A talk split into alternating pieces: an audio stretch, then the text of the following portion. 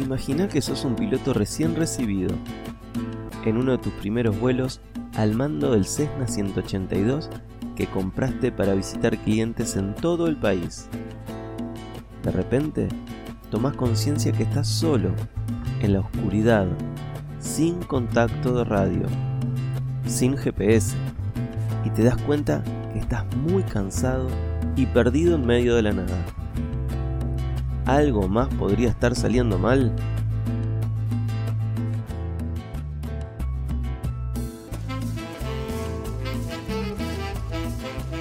Bienvenidos a nuestro primer vuelo. Desde Uruguay les saluda Martín Filippi. Este podcast es una iniciativa de volemos.org. Trabajamos por una aviación más segura, profesional y accesible. Desde Argentina participa Augusto de Santis. Augusto es instructor e investigador de accidentes de aviación y seguridad operacional.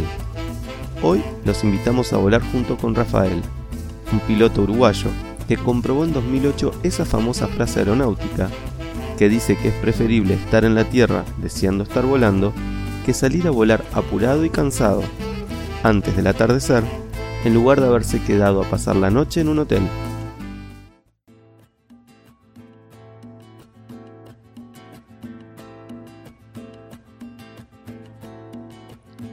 Rafael, bueno, para empezar, volver a agradecerte por que tu vuelo sea nuestro primer vuelo en este podcast.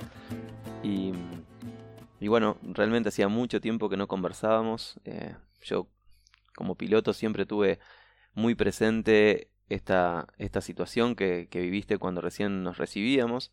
Así que, que bueno, me alegra mucho eh, poder compartirla con, con nuestros oyentes. Bueno, Martín, encantado, un gusto.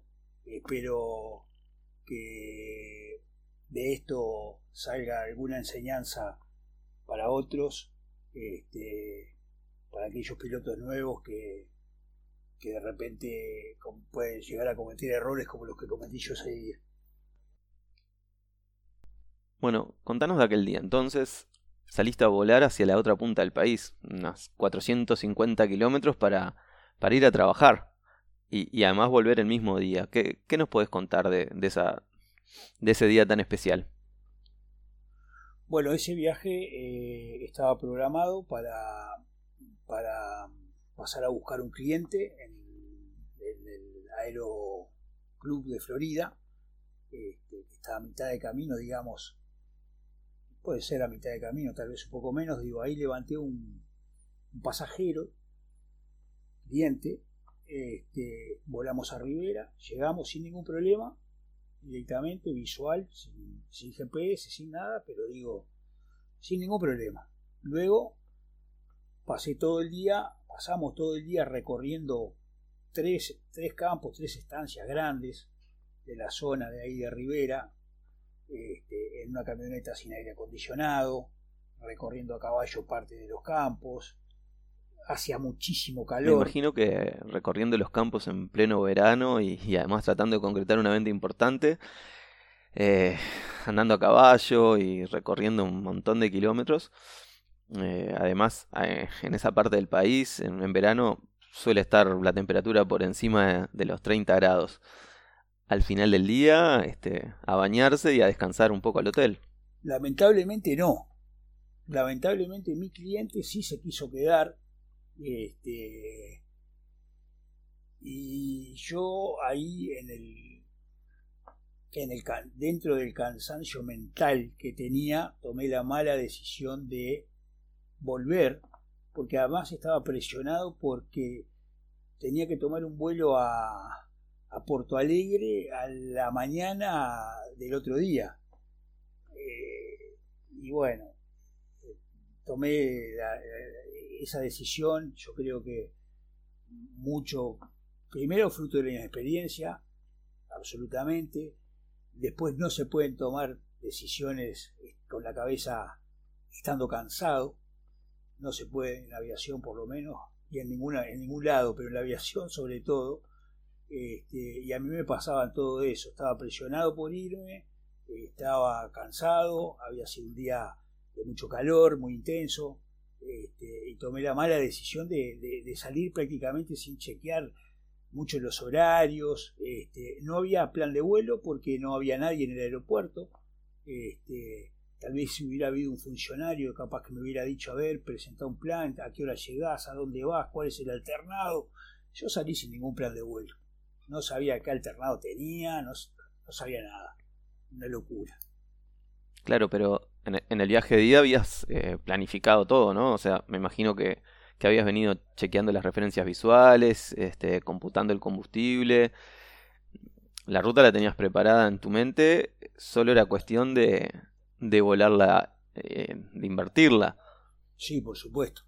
Siempre es parte de lo que más me, me, me, me, divertía, me divierte, me divertía, mejor dicho, es este era preparar los vuelos este, a carta con todas las referencias cada 10, 15 minutos, chequear el consumo combustible, en fin, los alternados donde estaban, los cruces de, carreteras, de tren, de, arroyos, ríos, pueblitos, pero el problema es que se hizo de noche.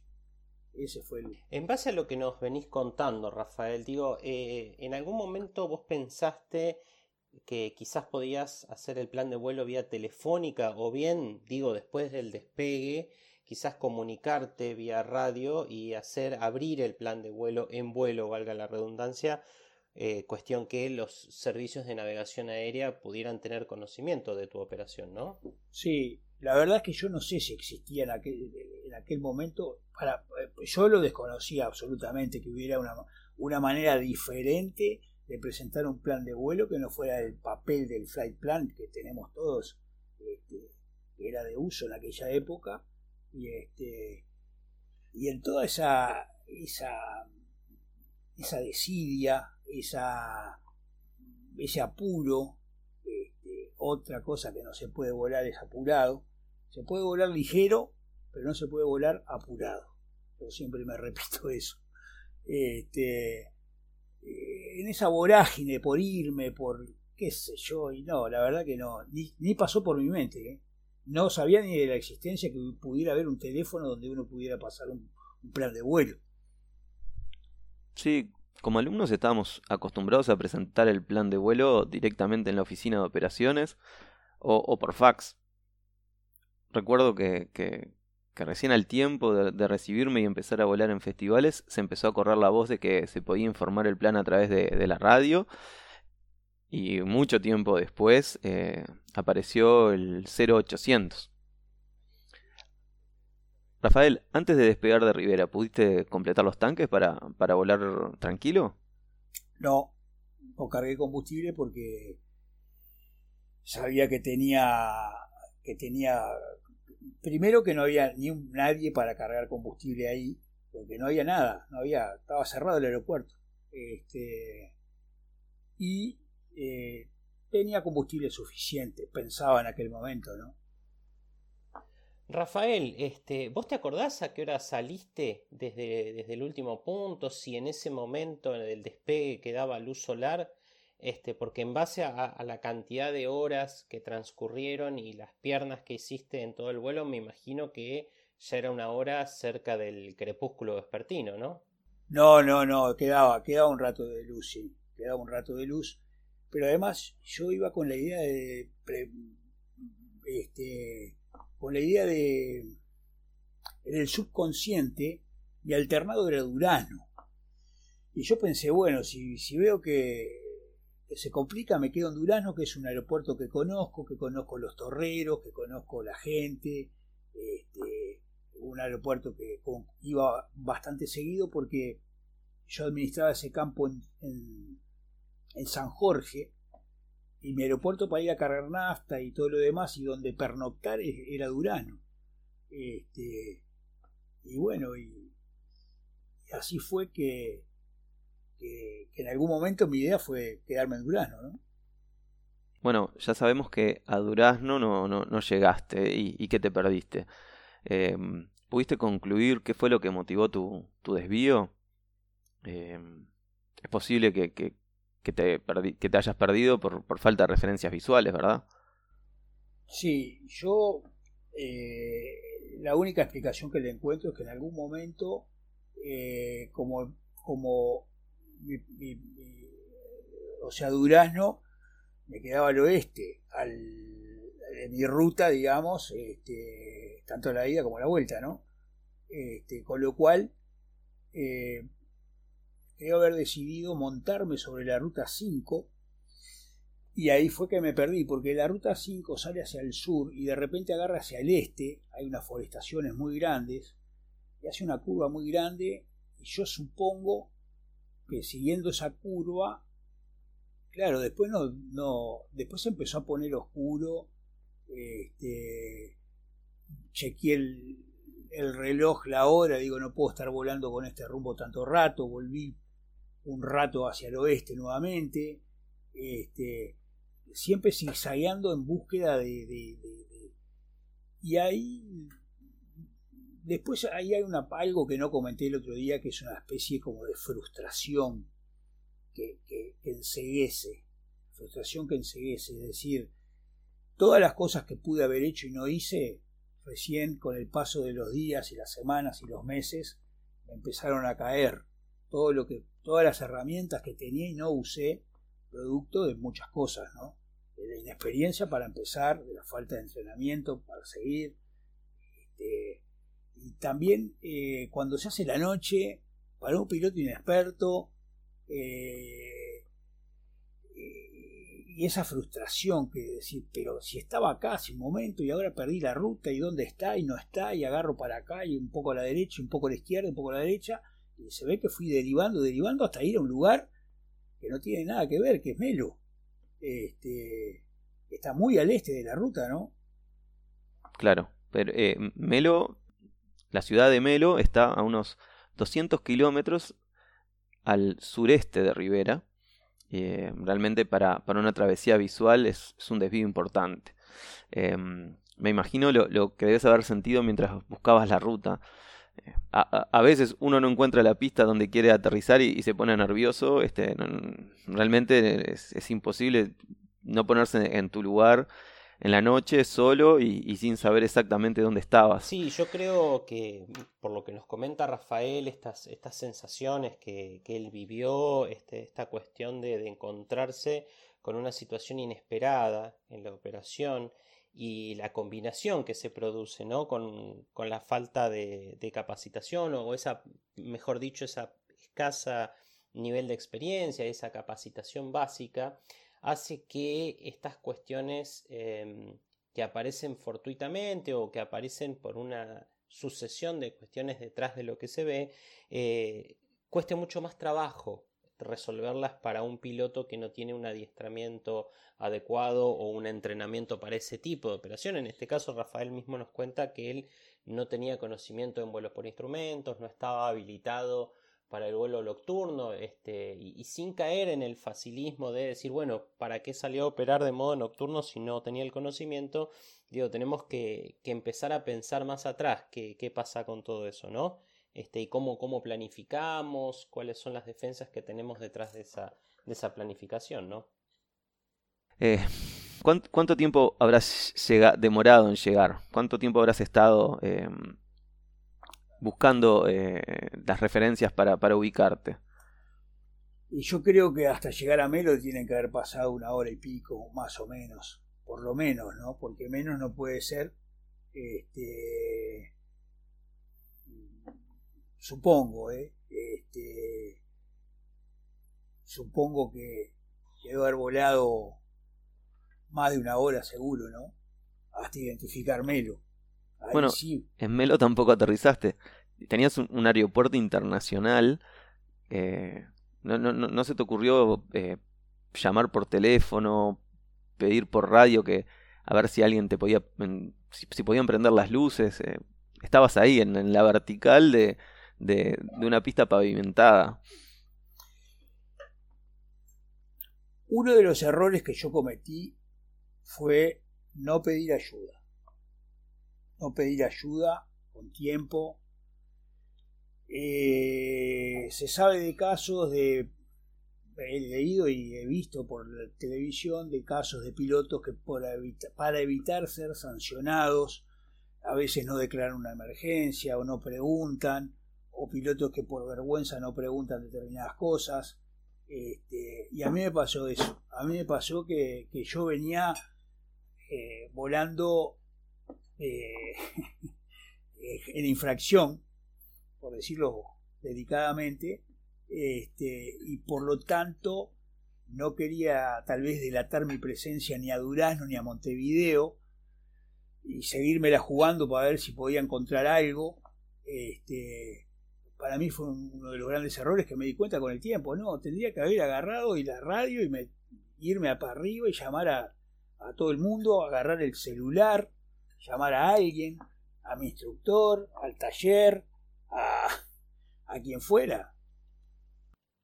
Bueno, muy bien. Este, entiendo, Rafael, la, la situación que vos estabas atravesando en este momento, pero, a ver, algo importante para, para remarcar a todos los que nos escuchan, que eh, en estas situaciones este, no tiene que, que, primar el sentimiento de culpa, de vergüenza o de ese tipo de cuestiones, sino que eh, creo que la capacitación lo que da es saber que el sistema aeronáutico tiene que estar preparado ante un, caso como lo que te ocurrió a vos y, que todos los subsistemas que somos parte de ello están al servicio de poder darte asistencia. Entonces, eh, el, foco tiene que estar en, la decisión operacional y salir del sentimiento de culpa, del tratar de evadir una potencial sanción, porque Realmente el espíritu de la norma y el espíritu de la gestión de la seguridad está en, el apoyo al vuelo, en, la solución de problemas y, en un enfoque sistémico organizacional, que no es responsabilizar al piloto por este tipo de cosas. Vos no habías tenido tiempo de aprender a volar por instrumentos, ¿verdad? Me acuerdo que, tu avión además tenía el bor inoperativo. Eh, ¿Seguías volando visual y intentaste utilizar algún tipo de radioayuda? Absolutamente no. Absolutamente no. Este, una de las cosas que agradezco es que esa noche estaba muy claro. Yo no tuve que volar mirando el, horizonte, tampoco. Se veía. Este, y lo que quiero remarcar también es el aspecto, eh, una de las una de las razones por las cuales yo eh, recuerdo no, no haber solicitado más ayudas y era un poco la vergüenza, ¿no? La vergüenza personal, la vergüenza de, haberme perdido de esa manera. Cuando me di cuenta que estaba en Melo, no podía creer lo que me estaba pasando, ya no podía creer que estuviera volando a esa hora de la noche, porque estaba fuera de todo, frustrado, avergonzado, este, en fin, una cantidad de sensaciones que, que ya digo, este, se sumaron a, a, todo lo demás, ¿no? Qué bárbaro, Rafael, digo, en base a, esto que nos contás, ¿no? Tantas eh, emociones juntas, tantas presiones eh, autoimpuestas y presiones operacionales, ¿no? Que, tenías, pero eh, creo que lo más rescatable de toda esta situación es que vos pudiste seguir volando el avión, no te incapacitaste emocionalmente y finalmente pudiste resolver. No, el aprendizaje quedó grabado a fuego. Eso, cualquiera que pase, cualquiera diría que pase por esas, esa situación de, de, de, de, digamos, de, angustia, ¿no? Este, se le queda grabado a fuego para siempre. Y bueno, y un poco de vergüenza siempre queda. Evidentemente que con el tiempo uno dice, bueno, era un piloto nuevo, inexperiente, no sabía esto, no sabía volar por instrumentos, no sabía no sabía nada.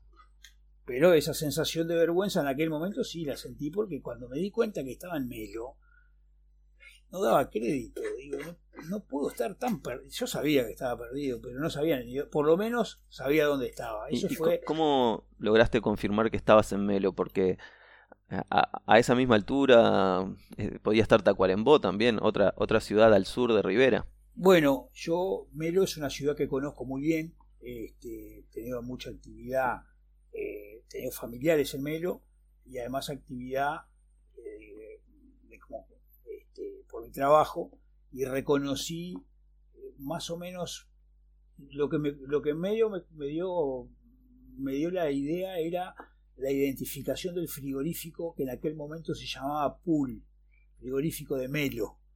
Este, y como sí me andaba el ADF, puse, empecé a buscar en la radio la voz de Melo. Y, efectivamente, se escuchaba clarita la voz de Melo y el, ADF apuntaba, apuntaba a la, antena de, esa radio de Melo. Ahí fue que dije. ¿Y cómo previste ese tramo hasta, hasta Montevideo? Tenías ¿qué? 180 millas por recorrer más o menos. Eh, bueno, recuerdo que yo, con una linterna que tenía, porque además no veía los instrumentos porque no había prácticamente iluminación, tenía que iluminar la brújula porque no podía, no veía el compás, este, y tracé un rumbo que después más o menos, cuando, cuando Carrasco me, Carrasco me, me dio un, vector, me dijo, bueno, ponga a prueba no me acuerdo cuánto, dos, 240, 260, no me acuerdo. Y, bueno, y ahí seguí ese rumbo. Este, y reitero, me, tuve que ascender más o menos hasta los 12.000 pies a la altura de. para que el radar me, me, tomara, ¿no? Así que, por un lado, tenías el alivio de saber dónde estabas y, volviste a tener un rumbo. Em, pero también habías estado em, consumiendo combustible de todo el tiempo que estuviste perdido. E, eso era claramente distancia que no pensabas recorrer. Em, ¿Habías venido siguiendo el, combustible que, estabas consumiendo? Eh, ¿Confiabas en los indicadores? Bien, en, los indicadores, los indicadores no, no, no tienen mucha precisión.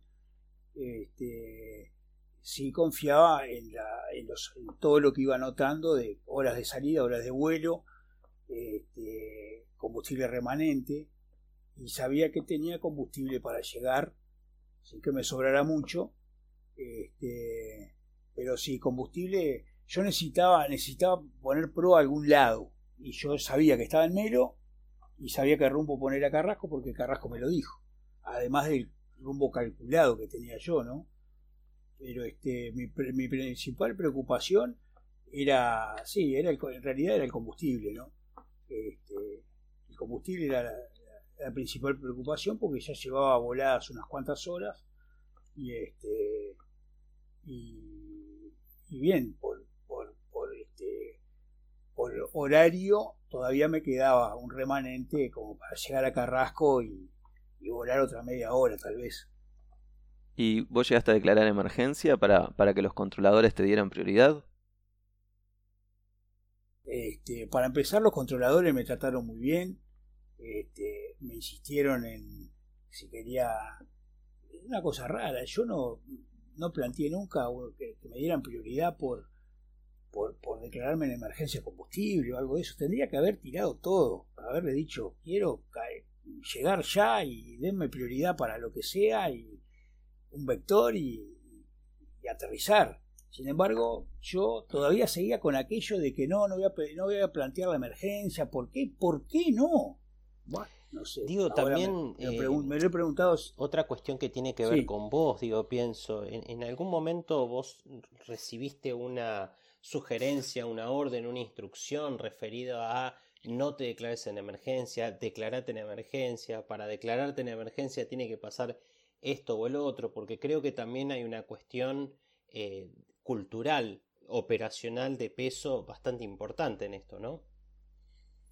Las dos cosas. Eh, por un lado, presión autoimpuesta mía, este, pero, y bueno, y sí, de colegas o de informaciones o de series de, televisión que muchas veces los pilotos son profesionales. Yo los, podría entenderlos, pero no se entiende que un piloto con poquitas horas, un piloto nuevo, un piloto privado, que no tiene nada para perder desde el punto de vista de su legajo, este, no, no haya planteado todo, todo esto, ¿no? Todas las emergencias, la prioridad. Este, eso es lo que yo me planteé después, ¿no? ¿Por qué no lo hice? Por vergüenza, por achicar el, el problema problema ya estaba. El problema era llegar vivo. Yo en realidad nunca temí por mi vida. Eso estaba con la boca seca, recuerdo que tenía una botella de agua Salus y cada vez que agarraba la radio, el micro, porque no tenía auriculares tampoco, ni siquiera tenía auriculares, tenía la radio, el parlante de la radio un micro que lo llevaba entre las piernas y una botella de agua que cada vez que iba a hablar me mojaba la boca porque la tenía literalmente seca. Pero sí. Sí, escuchándote Rafael, yo pensaba eh, cómo inciden ¿no? estas cuestiones de, idiosincrasia, eh, cuánto hubiera cambiado tu, experiencia de, haber declarado la emergencia. Sin duda, lo reitero, lo reitero porque creo que ya lo he dicho, este, y lo sigo, sigo reiterando, incluso cuando aquel accidente del, chapacoense, del equipo de fútbol brasilero, que aquel piloto que era propietario de, del avión, parte de la compañía, no paró a repostar combustible y después tardó mucho en declararse en emergencia y terminó una desgracia.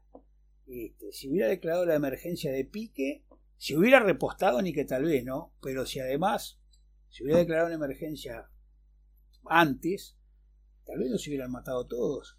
Y si yo hubiera declarado la emergencia en Melo, me voy como por un tubo hasta Carrasco. Me dan prioridad para todo, me traen de la mano este, y me hacen todos los mismos. Pero yo todavía, todavía, dentro de todo ese desastre, no declaraba la emergencia combustible y me salvaron, me salvaron los tanques extras que tenía, ¿no? Si no... Por suerte habías despegado con los tanques llenos desde Montevideo. Yo siempre que volaba al interior y sin saber bien, este, siempre dejaba los tanques llenos porque, porque como en el interior no es fácil conseguir nafta de aviación, este, ahí tenía prácticamente siete horas. Tenía para una semana de combustible. Este, yo sé que hay gente que, dice este, que no hay que pasear la, nafta, pero yo sostengo que no hay mejor plan de vuelo que tanques llenos, ¿no? Este, y eso me salvó, me salvó ese avión, porque otro hubiera volado cuatro horas y poco. Este, este era un avión de 350 litros, no me acuerdo cuántos galones, pero este, un avión de siete horas de autonomía. Bueno, de todos modos, a raíz de la deriva a Melo, te, te sumó la, la, se te sumó la presión por quedarte sin combustible. Me, me, imagino que eso en algún momento te agregó más preocupaciones aún. Y bueno, volé dos horas y media a, a, a Rivera, aproximadamente, ¿no? Entre la bajada en Florida y qué sé yo. Y este, o dos horas y cuarto, tal vez, no recuerdo bien y después en mi derrotero a Melo y habré tardado otras dos horas y media más, no sé, no recuerdo bien. Sé que combustible no me sobraba. Este... Así que empezaste a sacar cuentas. Sí, yo el, el momento que realmente dije estoy lejos fue cuando me dijeron que estaba, me dice, bueno, usted se encuentra en el vector tal, no sé qué, y a 25 o 30 millas, como si me dijera estás al lado. Este, y un cálculo más o menos de un 182 se come un litro por, por milla. Este, o sea que precisaba 20, 25, 28 litros. Me tenían que quedar de remanentes. Es disparate de nafta. dije, bueno, ahora sí, no, no me voy a quedar acá en la puerta. Pero ahí sí dije, bueno, vamos a ver si, si me da para llegar. Afortunadamente sí, sin duda, ¿no? Por algo estoy acá. ¿Y en, algún momento tomaste alguna medida para, para gestionar el combustible? Bueno, sí, sí, sí, sí. Yo, una vez en Melo y sabiendo hacia dónde, hacia dónde iba, trasegué los trasvasé el combustible de las puntas de alas al tanque principal a los tanques de ala principales y opté por poner el tanque izquierdo y dejar el, tanque derecho. Es decir, digo, bueno, cuando se apague el motor, cuando se quiera apagar el motor, pongo tanque derecho y ahí voy a bajar a ver si veo dónde tirarme, porque es como una campana de aviso. no quería quedarme con, con, el, con la llave en ambos y que en un momento dado se me apague el motor sin, sin previo aviso. Eso fue lo única, la única medida que tomé, ¿no? Este, poner, poner, reservar un, poco de combustible en el, en el otro tanque. Rafael, realmente invaluable lo que nos narraste.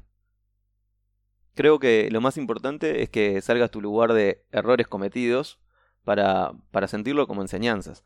Realmente valoramos muchísimo tu sinceridad y el aporte al fomento del vuelo seguro con todo esto que nos, que nos contás. ¿Con qué reflexión te gustaría cerrar esta charla? Bueno, yo como se dice muchas veces, este, por ahí, en, muchos ambientes, no solo en la aviación, los, los accidentes son multicausales, con lo cual este, yo puedo hacer, tengo un catálogo en este vuelo de las de, causas, todas más que una lista de errores este, que fallaron, fallaron las defensas, sí, eso es es evidente, digo, pero desde mi lado, ¿no? del momento de, no pedir ayuda. en definitiva, eh, las dos o tres cosas más importantes para mí fueron el, el tomar decisiones estando cansado. Eso es una. por eso que yo, eh, días, estos días, este, comenté que el que vuela, vuela y el que trabaja, trabaja. Es decir, para mí, digo, yo sé que hay mucha gente que, que vuela, vuela solo este, y trabaja en otra cosa que no es la aviación, pero no es lo más recomendable. Este, bueno, la inexperiencia es la base de, todos los errores que después se fueron desarrollando, ¿no? La vergüenza por no pedir ayuda, esa frustración por estar perdido, eh, no, no entregarse, digamos, a la, siendo que después yo sé, porque no lo sé solamente por este incidente, sino que lo sé por otra experiencia de, la aviación luego, es que evidentemente que la CIADA y la, las juntas de infracciones y demás este, están para otra cosa. A mí me trataron muy, muy, muy, muy, muy bien. Este, más allá que me fui sancionado correctamente. Este, pero estar apurado, eh, volar cansado, este, tener la cabeza en otra cosa que no sea el vuelo, la falta de planificación en el regreso, este, en fin, eh, creo que ya relaté unas cuantas unas cuantas causas de todo este de este bueno, este, de acuerdo a lo que nos estuvo contando Rafael en esta charla, este, súper jugosa y súper interesante, creo que hay algunos aspectos importantes a considerar. Eh, el primero es eh, que todos nos podemos equivocar y que todo es absolutamente perfectible, ¿no? Eh, de hecho, el, sistema aeronáutico es un sistema complejo que tiene múltiples defensas y cuando nos enfrentamos a una situación como, como la que hemos escuchado el día de hoy, es porque muchas de estas defensas han fallado, ¿sí? No es porque solamente Rafael ha cometido algún error, sino porque el, sistema tampoco pudo contener ¿no? los errores que haya cometido Rafael. Y de eso se trata gestionar la seguridad, analizar este tipo de casos fuera de todo tipo de culpabilidad o responsabilidad y aprender, aprender de lo que le, pasa a otro en este caso, que es el objetivo de, estas charlas que estamos teniendo, eh, sacando el foco de, Rafael como objeto de, de quien ha cometido los errores, sino como eh, objeto de quien nos está enseñando cosas de las cuales debemos aprender y debemos acercarnos. Así que me parece que es este, muy jugoso, muy valioso eh, y muy valiente también de parte de, Rafael todo el relato que nos ha hecho. Así que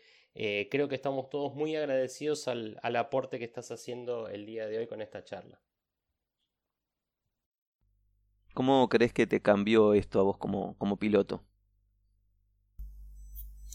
Sí, yo creo que me cambió, me cambió como piloto, este, y deja una enseñanza hasta de vida, ¿no? De, de, que, como decía antes, se puede volar ligero, pero no se puede volar apurado. Apurado nunca, nada en la vida, ¿no? Este, eh, eh, hay que tomar, eh, hay que planificar, planificar y seguir planificando, hay que chequear todo, hay que, en fin, en un avión no se puede salir este, como en un auto que uno agarra y dice, bueno, y salgo y, dentro de unos kilómetros encuentro una estación de servicio hecho nafta. Y dije, pincho, me paro al costado del camino. No, esta, esta actividad es totalmente diferente a cualquier otra este, que, no es comparable con ninguna otra actividad que yo conozca.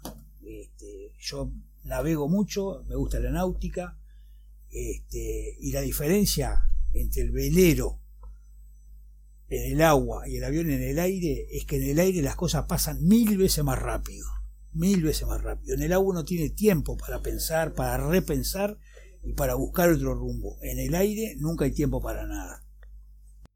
Eh, es muy importante esto que decís, Rafael. Creo que, a ver, siempre es, esos comentarios de la aviación, esos dichos que la aviación es para las mejores personas. Y, en realidad podemos tomar esto como un ejemplo de la aviación hace mejor a las personas.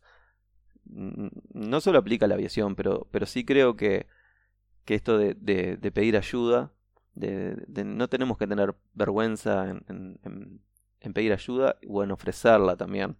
Eh, a veces eh, tenemos miedo de, de, llamar a un familiar, un amigo y, y, decirle Mayday. O al revés, o decirle, che, aquí estoy, estoy acá para vos.